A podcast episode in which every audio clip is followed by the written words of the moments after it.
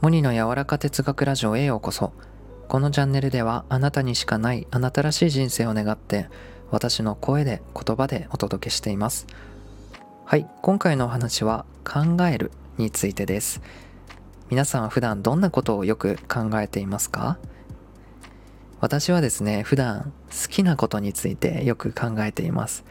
どんなに忙しくてもしんどい時期でもワクワクすることについて考える。考えたいことを考える。この余白のようなね時間を必ず持っています。本当です。実はこういう時間っていうのがですね自分の心に水を汲むそんな時間でもありますし日々のモチベーションにもつながります。普段何についてよく考えているかまたよく意識を向けているかっていうのは自分の幸福感にもね直結することだと実感していますしとてもいいエネルギーの中に入ることだと思います。自分の好きなことってやっぱ計り知れない何て言うんでしょうね。この希望の力がありますよね。私はねそんなことを思いながらこの収録を考えていました。